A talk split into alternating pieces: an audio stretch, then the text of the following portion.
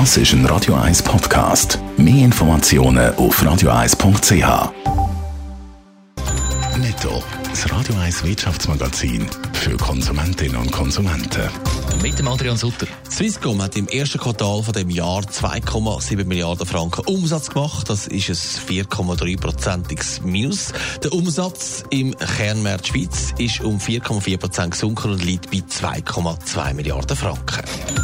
Der Rückversicherer Swiss Re hat für das erste Quartal mit einem Verlust von 225 Millionen Dollar abgeschlossen. Laut Mitteilung hat es in der gleichen Zeitperiode vor einem Jahr noch einen Gewinn von 429 Millionen Dollar gegeben. Unter anderem ist die Verschiebung von der Olympischen Spiele in Tokio wegen Coronavirus und die daraus entstandenen Kosten für die Schuld. Der Schweizer Detailhandel hat im März die Corona-Pandemie deutlich gespürt. Gut 6% ist der Umsatz zurückgegangen gegenüber dem Vormonat. Spannend ist, dass der Nahrungsmittelsektor in dieser Zeit ein Plus gemacht hat von 9%, während der Non-Food-Bereich ein Minus hat von 15%.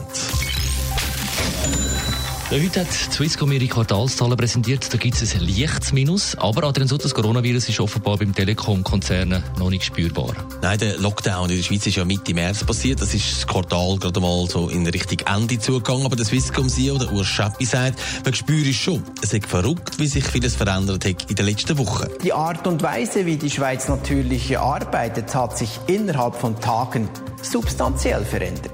Homeoffice, dann eben auch diese, diese Videokonferenzen.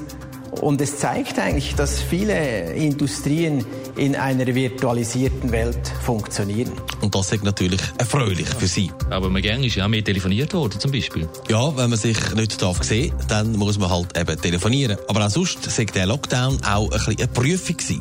Homeoffice, dann eben auch diese, diese Videokonferenzen. Für uns führt das dazu, dass wir wesentlich mehr Last auf unseren Netzen haben.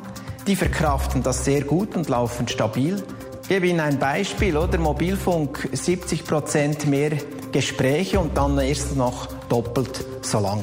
Und da macht der Urs Schappi natürlich dann auch noch ein bisschen Politik. Er fordert, dass sich die Politiker und Behörden einsetzen, dass sie endlich das Netz mehr dürfen ausbauen dürfen. Gerade die 5G-Anlagen, die sind ja heftigst in der Kritik.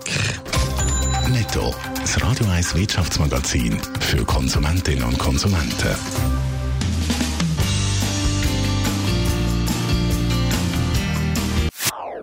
Das ist ein Radio 1 Podcast. Mehr Informationen auf radio1.ch.